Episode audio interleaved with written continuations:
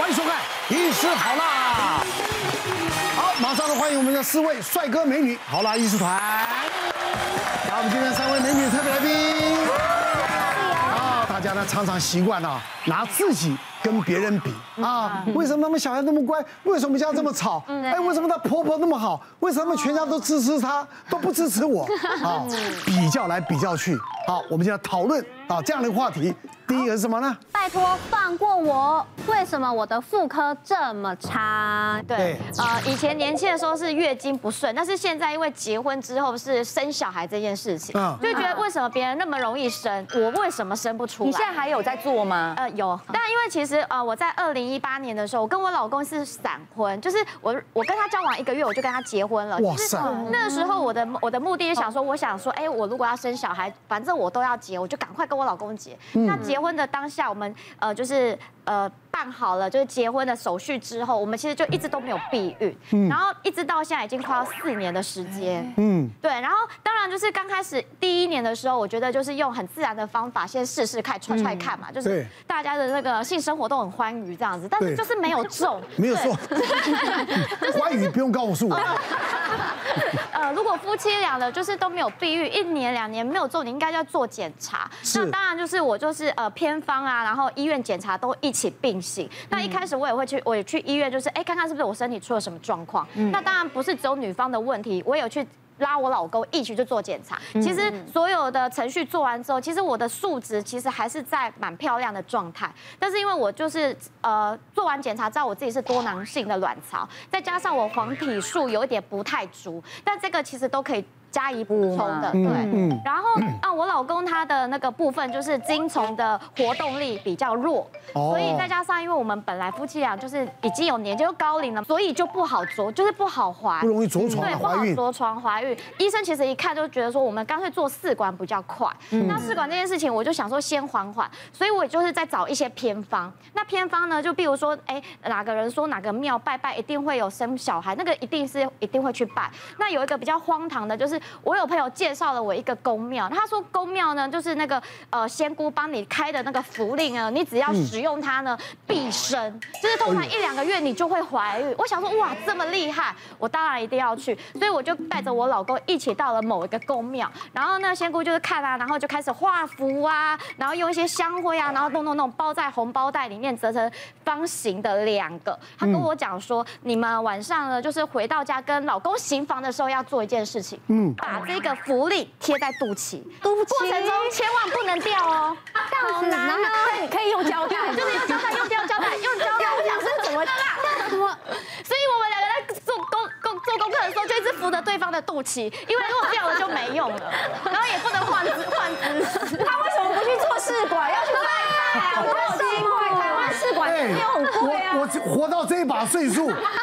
第一次听到，我不敢讲荒谬，我觉得我不肯不敢相信的一种 一种求子方法。对，就是我觉得很荒唐，但是我们还试了一两个月哦，就是就是一两个月的过程中，就是我觉得哇，这个这件事情这样真的很奇怪。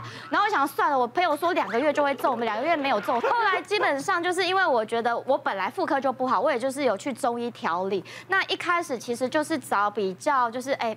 呃，名医就是去有药水啊，然后我又温宫啊，又针灸。其实这样每个月的花费，我每次去就取七到十天的份嘛。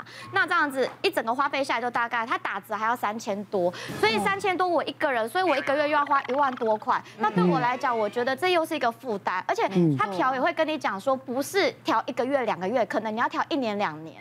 所以我大概调了大概呃不到半年的时间，我就先放弃，又又没有效，放弃对。然后直到去年，我朋友。就是介绍了另外一个中医师，那我就还蛮固定，就是还不错的中医师，就是蛮固定让他调，调到现在基本上我觉得我的经期呀就是很稳定，因为我本来会经痛。对，嗯，那我就开始考虑，就是做试管这件事，因为我刚刚有讲我是多囊性卵巢，那生殖科他有跟我讲说，就是如果我要打那个针的话，会比一般人打的针还要多支，所以再加上我老公觉得他看了很多的女生在做这件事情的时候是辛苦的，肚皮有的扎到都淤青，是啊，然后又不是百分之百一定稳重，所以呢，他就觉得说这件事情可以再考虑，他不喜欢排卵针对吧？对，就是他不希望我就是去经历这个过程，再来就是因为这。最近不是我们都会打疫苗吗？那我发现一件事情，我打了疫苗第三剂，打完之后我的经期又开始大乱了，然后经血来的时候非常的疼痛，然后甚至血出不来，或者血出来是褐色的。然后我这件事情我就觉得很困扰，因为我又恢复到以前就是没有调理的状态，那我不知道该怎么办，我会去问中医师，中医师其实他也不知道该怎么办，因为这个状况是还蛮新的，他不知道该怎么去解决。嗯，所以现在我就是。不且战且走，对，真的 是不是？我到底要去做试管还是怎么样？但是我现在状况又那么差。分享呃生育这件事情，是我有一位那天一位进来四十一岁，其实身材保养很好，他是一个瑜伽老师。嗯，进来说他以前抱着不婚主义，觉得自己很完美，在半年前遇到一个 Mr. Right，难得他看得上眼的男人，他就闪婚，闪婚之后，哎，在试了三四个月以后，他就想说，那我出有点想要小孩子陪伴。他就说：“哎，陈医师，我来看一看，我到底有没有办法？”他觉得他三十岁开始练身体，瑜伽练得很好，身材又很好，他机能都很好，所以他一定觉得他可以，一定可以怀孕。大概女生呢，三十八岁以后，你的卵子品质、数量以及卵巢功能会比较急速的下降，尤其四十岁以后，我们叫断崖式的下降会很明显。所以他因为他四十一岁一来，虽然他是那么的有希望，我直接跟他讲说，四十一岁你要不要考虑直接做试管？因为在去年七月开始。国家有一些补助，嗯，如果你三十八岁以前去啊参与这个计划案的话，你本来十五万一次的试管婴儿，你国家最多补到十万。那这个女生呢，我就跟她提了这些事情以后，其实她很不高兴，嗯，她觉得你怎么可以瞧不起我，身体那么好？她说你先帮我检查，我说你要不要直接去试管婴儿中心，因为我们合作的试管婴儿，因为她一些检查跟我这边检查一样，你直接去走那个流程。她很不高兴就走了，回去跟她老公。讨论，她老公也鼓励她，但是她真的很不爽，她也是去试管婴儿中心问，就问了一下，哎，没有想象中的困难跟麻烦，嗯，那她这个人个性很急，于是那个月当场就开始疗程，那个月取卵，下一个月放入，所以她再隔一个月就怀孕了，怀孕了，那就我讲了，因为她身体状况很好，其实借由试管婴儿。它减少了一个，第一个它的卵子的取得以及胚胎的选择本来是比较好的，是好的，但成功率反而会高很多。如果你自然去试，它不一定那么好控制。刚听到故事，你就听到一个很有趣的，女生想怀孕。只要身体不好，他都有一个逻辑，我调好一点再来找医生。对对，成绩不好，他说我成绩好一点再去补习，就是成绩不好才要补习啊，所以你要赶快来。嗯，好。身为妇科医师，其实女生的困扰很多。对。以前讲一句名言，这个不上长城非好汉，不懂月经非暖男。这个男生要懂，但是我遇到更多的是女生不懂。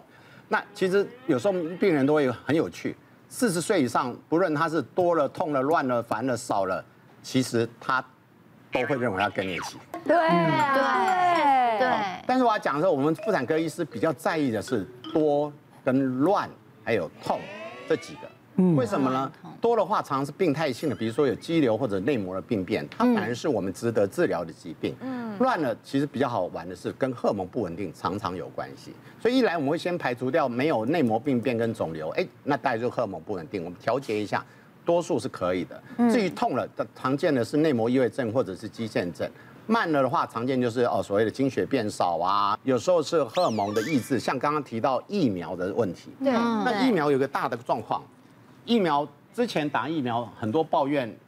月经乱的，但多数的比例是以变慢跟变少为表现。这个部分可能跟你的医师讨论一下，都是短暂型的，大概三到六个月都会恢复。那最后一个烦了，其实就跟金钱症候群或者金钱忧郁症有点关系。其实都找医师商量，他都可以得到很好的解决。我觉得我我就像陈医师说的，那一张图表我可能全部都有吧，都有啊。从十几岁的时候我就经期非常的不稳，就是有时候甚至是两三个月才会来一次。嗯，然后。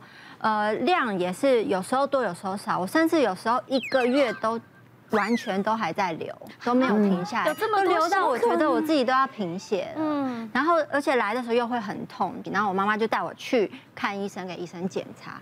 后来就发现呢，原来我的卵巢里面有肿瘤。嗯，对。然后当下听到的时候，我妈就整个吓哭了，因为那时候我才才。国中、高中而已，他想说：天哪，十五六岁，你你才这么小就有肿瘤，你会不会活不久了？嗯，然后后来就听医生解释，然后说这个是因为我得的是卵巢的畸胎瘤，这大部分都是属于良性的。然后那时候我就做手术了嘛，好还好评估出来，然后分就是剖开来看也都是化验出来都是良性的，没有问题这样子。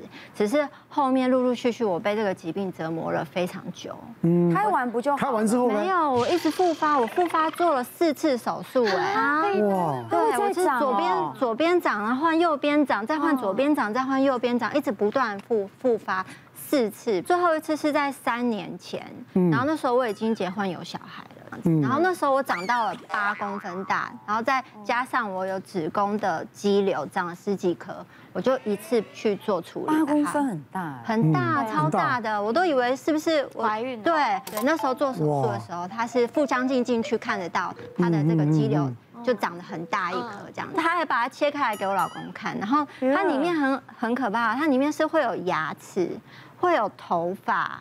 就是会有一些，就是我们身体发展出来的那种细胞。哦。对，然后那时候我老公就是看到吓，他有没有吓到？他整个吓傻了。然后之后反而就是因为我已经经过四次，我就已经稀松平常这样。然后他就是每。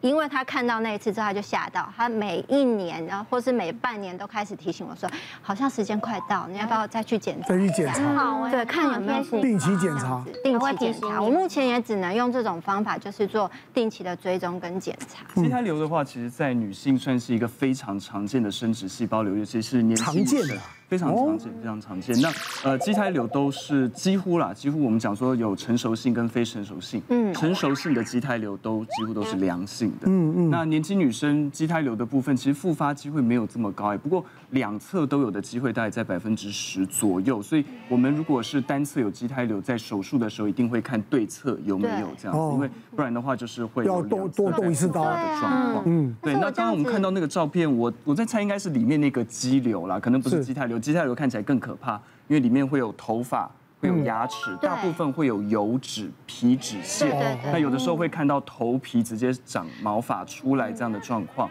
那里面也会有骨头、牙齿的情形，有些比较特别的，甚至还会有甲状腺在里面这些状况。不过它都是比较好处理的瘤。我们比较担心的是，如果它变大的时候，尤其是超过七公分以上。因为畸胎瘤比一般的呃囊肿要重，它里面这些油比较重，所以它会在肚子里面滚。如果大于六到七公分的时候，如果产生扭转的话，那可能那边的卵巢会保不住，会坏。对，这种就要比较小心。那当然，卵巢上有瘤的话，可能就会影响到月经来的一个时间这样子。那有肌瘤的部分可能会造成疼痛跟量多，所以都有可能会需要处理。不过目前最重要的就是需要规则追踪嘛。对啊，对。那我要分享的个案其实也是类似这样的状况，也是蛮年轻的，三十多岁的女生。那她来，她就跟我讲说，李医师，我每次来月经都像开水龙头这样子，是整个血崩的状况。那其实这种一听就知道，其实里面应该是有一些问题，所以我把它扫了一个超音波，里面看到就是有一个子宫肌瘤，大概五公分左右。可是它长的位置很不巧，他说为什么我的五公分有这样的症状，我的朋友六七公分都没症状？因为他的子宫肌瘤刚好压在我们子宫腔的上面，所以他每次来就真的像开水龙头。我说最好的办法就是把肌瘤拿掉嘛，拿掉就没事了。他说要手术哦，我说我建议手术。他说如果我不要手术怎么办？我说那我们就用药控制，避孕药是荷尔蒙，我们给了避孕药之后，呃，就每个月的月经会来的固定，通常量会变得比较固定，然后比较少一点。嗯，那跟病人讲说用避孕药，他马上说，李史，可是听说用避孕药有很多的副作用，哎，那呃，尤其是我还没有怀孕过，如果我用了避孕药，会影响到将来怀孕。然后说一般使用避孕药不会，那他就说有没有其他的治疗方式？我说那不然我们打停经针，好，打停经针的话可以让那个肌瘤的部分也跟着缩小。我们知道荷尔蒙被压低的时候，肌瘤会缩小。嗯，他说我现在还这么年轻，你要我提前更年期哦，这样子。我跟他讲说停经针其实只有在打针的这一段时间有效而已。嗯，所以他后来想想，他说那李医师，不然的话我们先用避孕药好了。然后后来吃了半年之后有改善一点，可是停药之后马上又像开水龙头这样子。哦，那我就他又在问我说怎么办？我说还是老话，就是停经针或者是吃继续吃避孕药，或者开掉，对，对不对？对。他说这我到底要吃多久？我说没有把病灶处理掉之前，当然就没有办法这样子。所以后来他还是选择用手术处理了。是。那手术处理之后就就改善。嗯。别忘了订阅我们 YouTube 频道，并按下小铃铛，收看我们最新的影片。想要看更多精彩内容，快点选旁边的影片哦。